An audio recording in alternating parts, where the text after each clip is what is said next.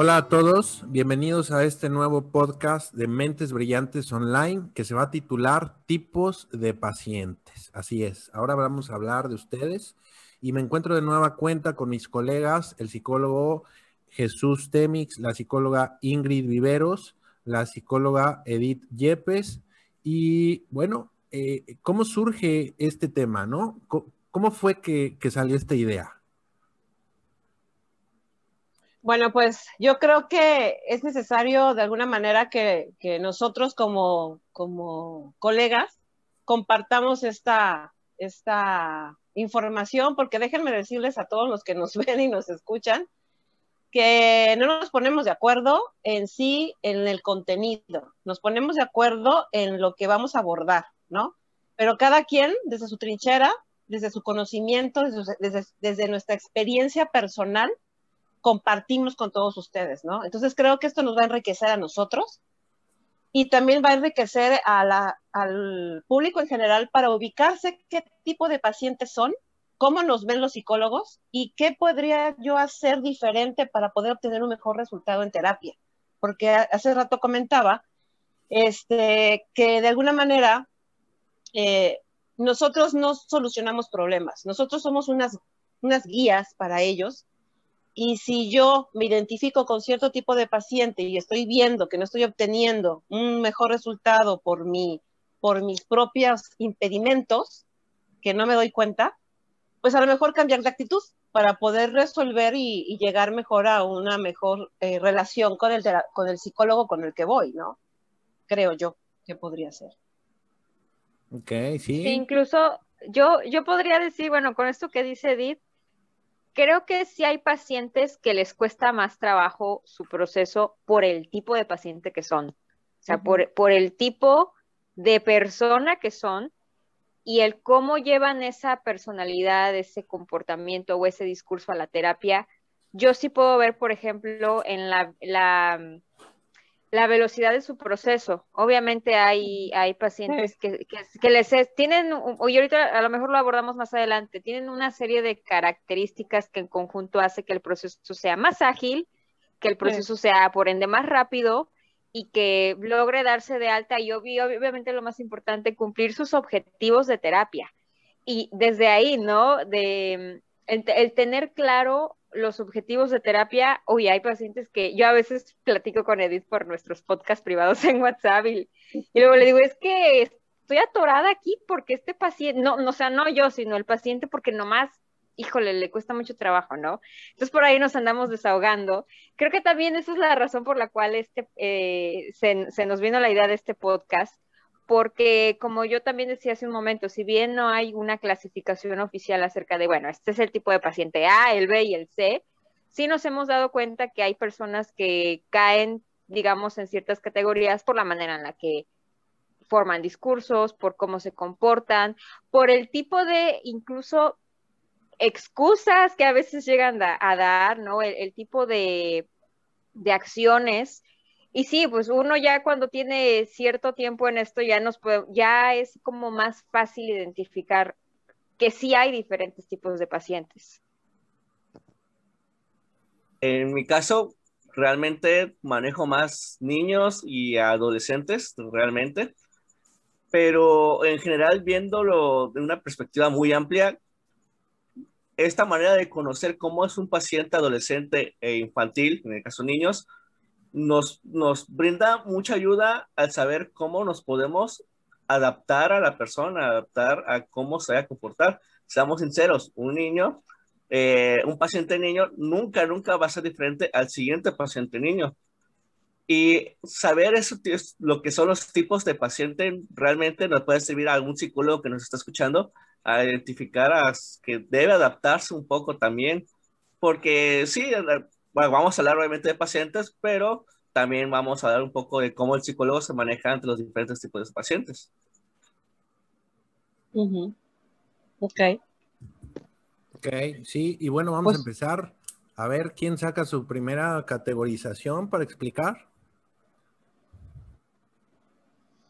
Bueno, pues aquí yo de alguna manera tengo cinco tipos de, de, de pacientes. El primero es el receptivo, luego el desconfiado, el analítico, el pasivo y el impulsivo.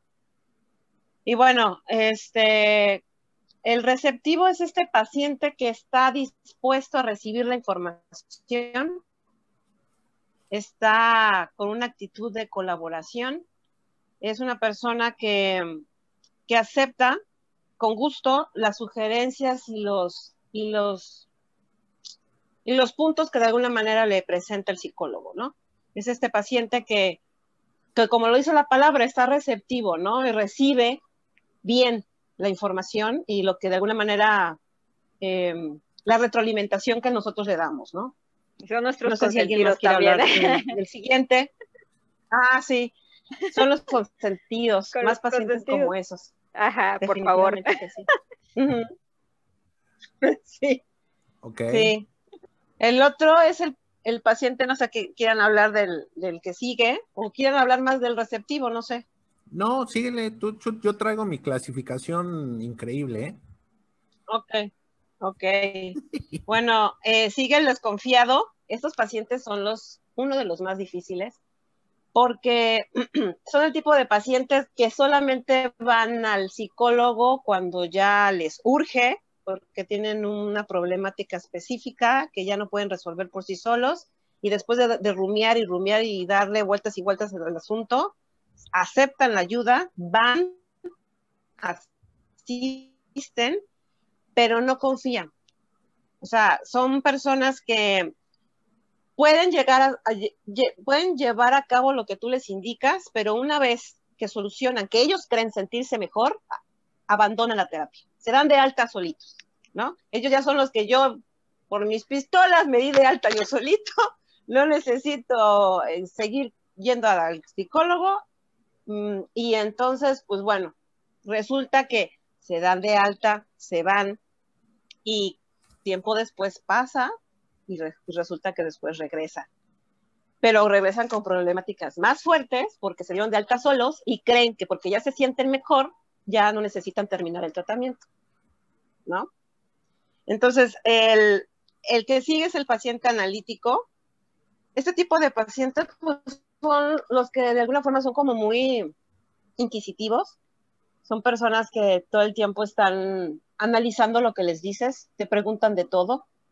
No está mal, o sea, es bueno saber, ¿no? Si tienes dudas, pero son como muy personas que de alguna forma les cuesta trabajo este convencerse, ¿no? Así convencerse de lo que les están diciendo. Sí. Todo lo como que tienen un poco de desconfianza, pero sí puedes trabajar con ellos, ¿no?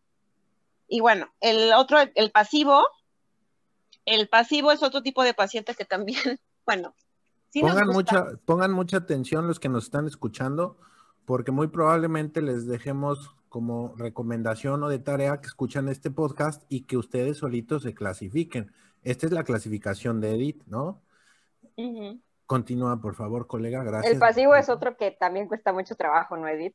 Sí, cuesta, mucho trabajo porque aunque son personas que opinan muy poco y que de alguna manera como que sí eh, entra la intervención terapéutica y, se, y, se dejan ayudar, este, como que demasiada pasividad ya no es tan funcional, ¿no? porque a todo te dicen que sí, no, se quedan como así como que inertes, o sea, como que ya no saben más, mm, como que no tienen esta curiosidad, ¿no? Esta curiosidad de saber y de, tener introspección. Y a este tipo de pacientes hay como verlos mucho con, con preguntas, ¿no? Para que ellos externen lo que, lo que sienten, porque les cuesta mucho trabajo, como son muy pasivos, les, cuesta mucho trabajo tener esta actividad a nivel mental y poderlas expresar, ¿no? Este, y bueno, y el último es el paciente impulsivo. Este, este paciente, híjole, son uno de los que más cuestan, trabajo. El impulsivo. Impulsivo, ajá. Los pacientes impulsivos que toman decisiones rápidamente y de alguna manera eh, les cuesta trabajo aceptar que tienen resultados y les cuesta trabajo esperar a que tienen que tener un proceso. son ese tipo de pacientes que ya quiero salir de esto porque ya no soporto sentirme mal, ¿no? Quiero salir de la depresión, quiero salir de la ansiedad, quiero salir de cualquier problemática que te planteen, ya, quiero que se resuelva. Es como si ellos piensan o sienten como que el psicólogo tiene una varita mágica, una varita mágica que les va a poner en la cabeza y va a ser su hada madrina y les va a conceder ese deseo, ¿no? Ya, quítemelo ya, ¿no? Como si fuera un, quiste, ¿no? Donde abres y se lo quitas, o sea. Eh, bueno, en mi caso, por ser algo más pequeños sus pacientes, creo que los clasificaría más eh, cómo son sus padres. A ver. Porque unos pueden ser más dependientes. Es decir, no, no, eh, no intervienen o no fomentan más su participación dentro de la consulta en cuanto a los ejercicios y todo eso, si sus padres no están presentes o si sus padres no le dicen, sí, tienes que hacerlo. Luego están eh, los deprimidos, aquellos que simplemente no hablan nada, se quedan callados. Luego están los que están muy, digamos, bajo una, bajo una autoridad, ya que necesitan una autorización por parte del psicólogo o requieren que le digas eh, instrucciones muy específicas para que ellos puedan realizar las acciones. Eh, si puedes ir, si es ir al baño, preguntan y tienes que decir que sí, todo muy específicamente para que ellos lo realicen. Entonces, eh, los niños son niños, tienen diferentes formas de comportarse, pero aquí interviene mucho cómo o con quién están en su mayormente o en sus días, porque tú puedes trabajar mucho con ellos, pero ¿de qué te sirve si cuando llegan a su ambiente natural, que es su casa, eh, todo lo que trabajaste no se puede arreglar o no se puede, o queda perdido en el limbo, por así decirlo. Básicamente esa sería mi clasificación. Con los adolescentes sucede en que algunos o sobreexageran sus síntomas o se hacen víctimas de lo que les sucede sin, sin ser capaces de asumir su, su parte dentro del problema. Y con eso no me refiero a que siempre tienen culpa o que siempre tienen algún factor en ellos, pero hay ocasiones en las cuales eh, por la misma situación planteada se requiere un poquito de autocrítica por, por esa parte, pero bueno, eso ya es en los adolescentes. Ok, va que va. ¿Tú, Ingrid? Sí, bueno, yo eh, tengo una, bueno, generalmente yo veo a los pacientes en una clasificación un poco más general. La que dijo Edith es muy específica, este, pero yo, por ejemplo, tengo como tres maneras de, verlos, ¿no? Una, la primera es el consultante, la segunda es el visitante y la tercera es el cliente. Los pacientes que son consultantes generalmente son aquellos pacientes que vienen por voluntad propia, o sea, son aquellos que vienen porque a lo mejor ellos mismos hicieron el proceso de investigar hacia qué, ¿qué estás haciendo? ¿Qué me distraes? ¿Qué psicólogo o qué tipo de especialista es el que iban a investigar? Ajá. Este, o a lo mejor pidieron ayuda a alguien, pero son ellos los que están solicitando la atención. Y llegan muy conscientes de que hay algo que trabajar y bueno, pues simplemente se ponen en tus manos, ¿no? Pero de ahí también se pueden desplegar los tipos que, que, mencionó Edith. Ahora, el visitante de pronto es un paciente también muy complicado porque es aquel que no viene por voluntad propia o no viene del todo convencido, sino que vienen por invitación de alguien. Generalmente son niños, adolescentes o por ejemplo, de repente son parejas. O padres de familia que, lo, que lo manda a la escuela. Sí, sí, sí, son padres de familia que te traen un documento de la escuela que dice que por favor se solicita la atención del niño y una evaluación y se la da, se la dan, ¿no? Entonces los papás ya están así como que amenazados por la escuela porque dice, pues si él no lleva al niño al psicólogo no lo vamos a poder recibir. Eso es uno, eso es un tipo de visitante. No es que los padres hayan dicho, nosotros en casa detectamos este problema y lo traemos, sino que en la escuela le están diciendo. Otras veces a mí me ha tocado también en varias ocasiones em, hombres, e, esposos, novios que son, digamos que sentenciados por sus, por sus novias o por sus esposas, que si no van a terapia, entonces pues bye bye, ¿no? O sea, que tienen que de alguna manera encontrar ayuda y, y pues ellos no están como al 100% convencidos de, que lo tienen que hacer o cuál es la contribución que ellos tienen, pero pues aquí vienen, ¿no? También me ha tocado mujeres que son traídas a la fuerza por sus esposos y, se nota, se nota enseguida, y probablemente si alguno de esos pacientes nos está viendo, o son de los que llevan a esos pacientes a consulta, se van a sentir identificados. Vienen dos y el que es paciente está así como con su cara, ¿no? Y el que habla es el otro, ¿no? Y si viene un adolescente o un niño, la que habla es la mamá o el que habla es el papá y el visitante viene así como regañado, porque eso es lo que es, parece que vienen regañados.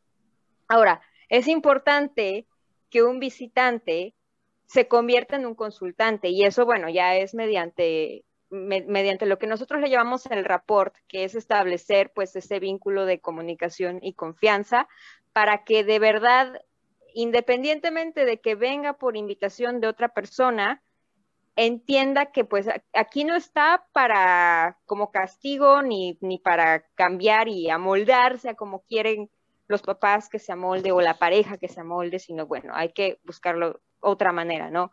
Y los clientes también suelen ser mucho los papás. Ese tipo de, de papá o de mamá que llegan te depositan a su hijo cual si tú fueras la guardería, cual si tú fueras el reclusorio, el lo que sea, y ahí está, casi casi te dicen, arréglemelo, bye bye, ahí regreso en una hora. Entonces, ya cuando, también son complicados porque si son papás muchas veces, cuando ya les informas de, oiga, es que para, para que a su hijo se le solucione esta situación, pues, ¿qué cree usted también tiene que venir? Uy, ya de repente te sacan mil cosas y, a mí me, yo llegué a escuchar una vez un papá que decía, a ver, pues yo pago lo que sea, yo pago lo que sea, pero por favor, este, resuélvale a mi hija, ¿no? Este es un típico caso de, de un cliente, aquel que simplemente cree que por pagar un servicio de psicoterapia, o sea, por el hecho de pagar y de que ahí esté sentado su hijo o hija familiar, quien sea, una hora o el tiempo que sea necesario, se va a solucionar.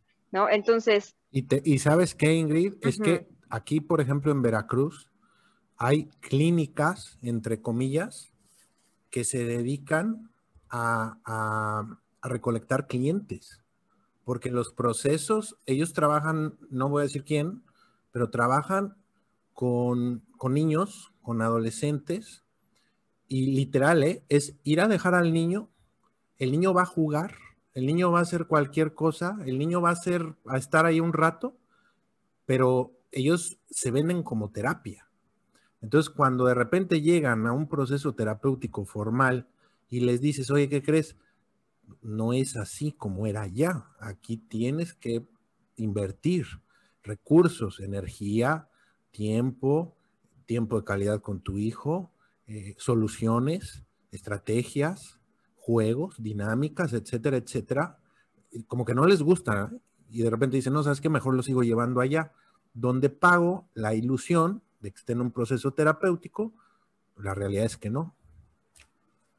Sí, eso, eso me ha pasado. Por ejemplo, yo cuando me traen menores de edad, yo, y, me refieren que ya vienen de un proceso anterior, yo siempre le pregunto a los papás si el terapeuta en ese entonces los mandó a llamar y trabajó con ellos y muchas veces me han dicho que no, que salvo una vez y al principio cuando, llevar, cuando lo llevaron a la primera sesión, ahí pues platicaron, pero ya no siguieron. Entonces, también ahí a veces es cuestión del, terapeuta, quizás su enfoque o, o no sé cómo lo maneje cada uno, no sea como lo que hace match con el caso, pero a veces también son los pacientes, o sea, como no le dan el, gusto a lo mejor a los papás, pues dicen, no, pues aquí me van a poner a trabajar, mejor me voy a buscar otra persona y así andamos como que peregrinando hasta que alguien le resuelva el, el problema a mi hijo sin que yo, o sea, como haciendo esta evasiva, ¿no? Pero sí es, es muy, es muy complejo, muy, muy complejo, pero bueno, eso, eso es mi aportación. Ok, bueno, yo hice una categorización tomando precisamente lo que ustedes platicaron, ¿no? Hice una categorización divertida. Espero no herir susceptibilidades. Y bueno, tomé eh, como base algunos animales mexicanos, la fauna mexicana. ¿Ok? Así como el calendario, a propósito de que estamos viendo un anime que se llama Fruit Basket, la nueva edición, y se trata del calendario chino, que hay puros animales, pues dije, ay, yo también quiero hacer, pero una clasificación de animales autóctonos, o sea, mexicanos. Y por orden de tamaño, los puse así. El paciente que es chapulín. Ese paciente es el poco comprometido, ese paciente es místico, ¿no? ¿Qué quiere decir eso?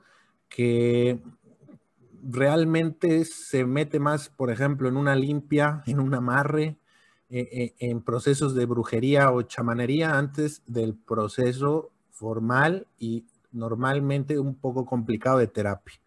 Esos pacientes chapulines también son paternalistas, que son precisamente los que acabas de decir, Ingrid, aquellos que necesitan que alguien más les resuelva el problema, pero no ellos mismos.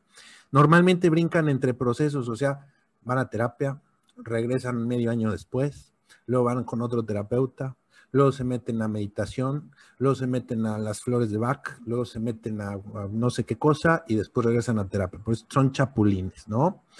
Eh, normalmente, eh, pues bueno, ellos tienden a ser irresponsables. por, eso mismo, porque abandonan y regresan, y, y también pueden ser cínicos, ¿eh?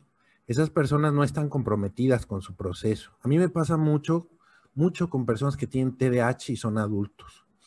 Con personas que tienen algún tipo de adicción o que están saliendo en un tipo de adicción también me pasa. Aquí lo que yo recomiendo con los chapulines es sembrar la semilla en ellos mismos de que pueden ser mejores, ¿no? De lo que puede pasar. Porque no vamos a tener nosotros la posibilidad de estar regándola o de estar cuidando que germine. Lo único que podemos hacer es sembrar una buena semilla eh, eh, una creencia, algún tipo de situación que ellos recuerden y que no se les olvide mediante algún tipo de, estrategia impactante. ¿Ok? Hay que proyectarlos y motivarlos. Eso también es muy importante para buscar su maduración. Ahora, el segundo, yo le llamo el gerbo, jiribillo, no es cierto, gerbillo, gerbo, que es una especie de hámster. Estos, por ejemplo, ajá, no más chiquitos, estos pacientes, los gerbos, no saben tomar decisiones. Dejan que otros tomen decisiones por ellos y para ellos es fácil porque no se responsabilizan de sus decisiones. Es fácil culpar, ¿no? Ellos normalmente han sido víctimas del poder de otros, de su papá, de su mamá, eh, del marido, de la esposa, etcétera, etcétera. E, estas personas, estos pacientes gerbos son dependientes y son también temerosos. Eh, utilizan mecanismos de defensa como son la disociación y la negación. La negación es no pasa nada, no pasa nada. Si yo pienso que no pasa nada, no pasa nada. Se está incendiando su vida, su casa, pero no pasa nada.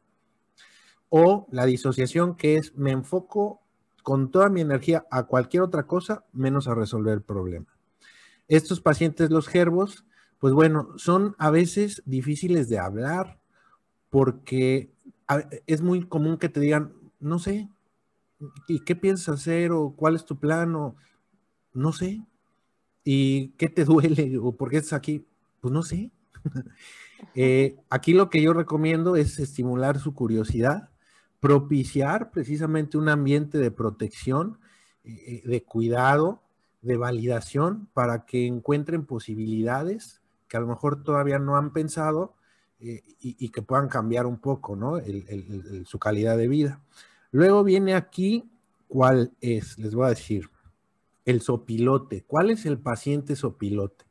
El paciente sopilote es ese paciente que ni siquiera es paciente, pero que trabaja para otra consultora, para otro de esos de coaching coercitivo de cuatro y de vamos, y trae tus cinco estrellas y son tres niveles y todo eso, o de otros colegas entonces mandan al primo, al tío, al pasante, etcétera, etcétera, pero nada más vienen a, sacar información, ¿no? Ese es el sopilote. Luego viene cuál, el tejón. El tejón es un animal, yo cuando vivía en el Estado de México, esos pinches tejones nos correteaban y eran malditos, ¿eh? O sea, es un pinche animal endemoniado. parecen perros, pero chiquitos y traen como líneas raras atrás. Y bueno, ¿cómo es el tejón?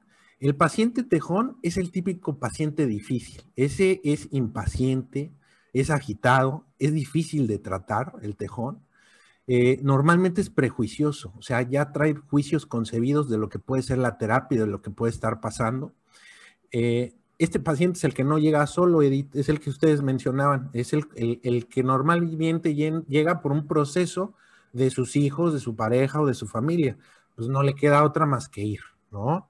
Estos pacientes a veces tienen mucho poder, poder dentro de su familia o algún tipo de situación que les acarrea poder, una, jerarquía incluso política, económica, social, etcétera, etcétera. El paciente tejón, por ejemplo, eh, está a la defensiva. Em, ¿Qué es lo que yo recomiendo con él? Ser sutil y no confrontante al principio. O sea, you agree before you disagree. Para los aquellos que no conocen el inglés este, de, Glasgow, Escocia, que fue, el que pronuncié, quiere decir, tú le das por su lado poco a poco, pero también encuentras la forma para volteársela para que ellos mismos se den cuenta de, de los procesos que no se están dando cuenta también recomiendo con ellos es no ceder terreno, porque si tú cedes terreno, ellos conquistan, ¿eh? ellos son, ellos atraviesan límites. Eh, y hay que darles el crédito de su propio avance y de su recuperación, porque no es fácil. Pues, ah, normalmente son personas lastimadas. Luego viene el, el, que a mi gusto es el mejor paciente de trabajar, porque es muy rápido, y es el ocelote. El ocelote es una especie de gato, este jaguarcillo chiquito. Este paciente, el ocelote, es atento. Eh, hace preguntas, muchas preguntas, y ah, son preguntas inteligentes. Eh, este paciente conoce lo que es la terapia, aunque nunca haya estado, ya investigó, llega investigado, es consistente en su comunicación, detecta inmediatamente a un farsante de un psicoterapeuta, ¿no? Estos llegan a una sesión y si no regresa y era inteligente, no, papá, no te estaba espiando. Lo que hizo fue darse cuenta de que no estabas a su nivel. Luego, este paciente, por ejemplo, eh, progresa rapidísimo. Eh, también yo creo que es uno de los pacientes que tú, como psicoterapeuta, aprendes muchísimo de él, porque llega a estrategias y a soluciones y a, ciertas dinámicas que a lo mejor tú no conocías y que él innovó, transformó, implementó. Es creativo, es enfocado y es muy curioso. Muy bien, y ahora vamos con el paciente caballo. ¿Cuál es el paciente caballo? Bueno, ese paciente es el que llega orgulloso, es inteligente, eso sí. Sin embargo, cree saberlo todo. A lo mejor no lo demuestra directamente, pero sutilmente como que te das cuenta que cree que lo sabe todo. Trae un discurso buenísimo, ¿eh? Trae un discurso que hasta uno como psicoterapeuta le dices, bueno, entonces, si estás padrísimo y tu vida está bien padre y todo está bien, ¿a qué vienes? ¿No? Eh, este paciente, por supuesto, que no se deja de alguna manera aconsejar, guiar o trabajar más bien fácilmente, ¿no? Es escéptico, trae máscaras, muchas máscaras. Esas máscaras le dan valor, pero atrás de esas máscaras eh, pues, encontramos normalmente complejos, ¿no? Heridas. Eh, este paciente, el paciente caballo, normalmente carga con muchos fracasos que no quiere mostrar luego, luego, ¿no? Le, teme, le da miedo entrar a esa aceptación o a esa emoción, como que no hay una conexión real, ¿no?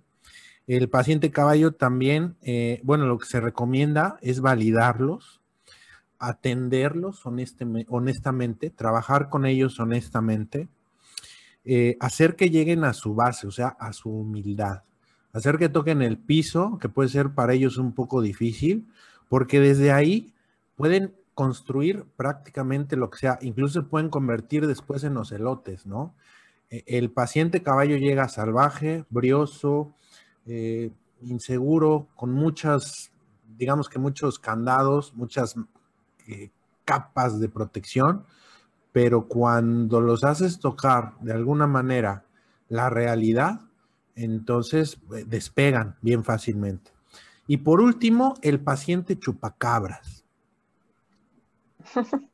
Este paciente chupacabras es el paciente que utiliza el servicio y no te paga. Te queda de ver. Yo tengo pacientes que me deben todavía 3.500, 5.000 pesos, 6.000 pesos, déjenme decirles, ¿eh? Sí, ojalá me escuchen. Vergüenza. dedicatoria. El paciente chupacabras es el paciente indeseable. Es el paciente no solo que te queda de ver, sino que es, es difícil, es una persona eh, muchas veces egoísta, es una persona irresponsable, incumplida, es una persona que realmente lo único que hace es ir y, y no trabajar nada, ¿eh? O sea, así como llega, así como que te deja medio mal a ti mismo. Y bueno, estos son los tipos de pacientes que hice yo. Sí, bueno. Ahora, ¿por qué todo este merequetengue de la clasificación? Yo diría que para todos aquellos que nos están escuchando, si pueden tomar esta información, o sea, si están pensando tomar terapia, pueden tomar esta información como referencia. Digo, no para, para llegar así como, bueno, ahora voy a ser el paciente modelo, porque, porque todo es una habilidad que tiene que trabajarse y aprenderse finalmente, ¿no? Pero si algo de esta información puede, puede ayudarlos a que, a que lleguen a lo mejor con una disposición un poquito más abierta a la terapia, pensando en que realmente el único que se va a ver beneficiado o perjudicado son ustedes como pacientes, pues adelante, ¿no? Porque como yo les mencionaba al principio, hay, hay pacientes que por la manera en la que abordan la terapia y por la actitud con la cual llegan, pueden, ¿cómo, cómo decirle? pueden hacer que su proceso avance y crezca como la espuma o que al contrario hay un meme de un niño que está así como llorando porque lo está aplastando una bota, pero es el niño el que se está poniendo la bota aquí, entonces a veces yo así veo ciertos pacientes que pues, híjole, uno los quiere ayudar, pero parece que ellos como que eh, eh, es el típico de ayúdame pero sin ayudarme, ayúdame pero sin cambiar, entonces recuerden siempre esto, no es tanto o no es nada más para facilitarnos a nosotros el trabajo, sino finalmente, pues, los pacientes son los primeros interesados en, sus vidas y en su proceso, y pues ojalá que esto les ayude a, a, saber cómo abordar también un proceso de terapia en caso de decidir tomar uno. Claro. Vengan, hablen con nosotros. Si no saben cómo es eh, estar en terapia o qué hacer o cuál es el procedimiento, por lo menos, miren, todo empieza definiendo cuál es el problema. ¿Cuál es el problema? O sea, ¿qué los hizo ir a terapia? ¿En qué los podemos ayudar? Entonces, de ahí partimos. Y si no saben cuál es el problema, entonces díganos qué duele, qué lastima, qué es lo que duele, qué es lo que lastima, cómo se siente. Y a partir de eso también empezamos a trabajar, ¿va? Sean honestos lo más pronto posible ábranse lo más pronto posible. Si ven que no se pueden abrir con un terapeuta, cámbienlo, pásense a otro, porque es muy importante que hagan match. ¿Va? A mí me gustaría decirles que este que esto sirve, o sea, este tipo de información, estos podcasts que hacemos sirven, pero que estén tranquilos porque en Mentes Brillantes estamos capacitados para atender a cualquier tipo de paciente. O sea, no quiere decir que nosotros con esto pretendemos que ustedes cambien y, hagan lo que, como dice Ingrid, hagan lo que nosotros queremos, ¿no? Que, sean, que sean el paciente perfecto, ¿no? No se trata de eso, se trata de darles información, pero que tengan la confianza y la tranquilidad de que estamos capacitados para atender a cualquier tipo de la clasificación que dio Ingrid, la clasificación que dio Antonio, la clasificación que dio Jesús y la clasificación que di yo, ¿no? Tenemos callo. Sí, yo, les voy a decir quién es el paciente perfecto. El paciente perfecto es el que tiene ese valor, es el que atraviesa ese miedo, es el que toma la decisión de pedir ayuda. Ese es el paciente perfecto, el que llega. Tú, tú eres el paciente perfecto. Por el simple hecho de estar escuchando este podcast, eres el paciente perfecto, ¿va? Ánimo campeón, ánimo campeona. La idea es simple. Tú como paciente lo haces muy bien por llegar a una consulta psicológica, pero también debes dejarte ayudar por parte de nosotros. Tal vez eh, existan muchas cuestiones en tu vida, pero para eso nos entrenamos y para eso estudiamos. Puede que tu tema sea complejo y que tal vez no sepamos muy bien cómo es tu vida o tu día a día, pero, reitero, para eso nos preparamos. Muchas veces, bueno, considero que esa es la razón por la cual a veces los pacientes pueden denigrar al psicólogo diciendo o pensando que no le puede funcionar y por eso no participa tanto. O a veces lo sobre exageran, eh, que simplemente por el simple hecho de ir a un psicólogo ya creen que su vida va a ser salvada. Entonces, vamos un poco 50-50 mm. psicólogo y paciente o psicólogo y gato y mm. vamos a pues progresar en esto. Vientos, vientos, Jesús. Pues bueno, no me queda nada más que agradecerles, colegas. Es verdaderamente enriquecedor pasar el rato con ustedes, sobre todo el detrás de video, el detrás de cámaras. Es bastante, bastante divertido. Y a ustedes que nos escuchan, gracias por escucharnos. Realmente todo esto lo, lo hacemos por ustedes. Eh, espero que les sea de utilidad y no olviden en compartir si consideran que alguien más eh, puede utilizar este podcast o este video. Muchas gracias por escucharnos. Eh, les recuerdo que nos pueden encontrar en Spotify, en iTunes, en Google Podcasts, en Anchor FM, en YouTube ¿vale? Y en nuestras redes sociales como Mentes Brillantes Veracruz, así buscan y vamos a salir en todos lados. Y a nombre de mis colegas, la psicóloga Edith Yepes, el psicólogo Jesús Temix, la psicóloga Ingrid Viveros y su servidor, el psicólogo Antonio Nieto, les damos las gracias. Adiós. Bye.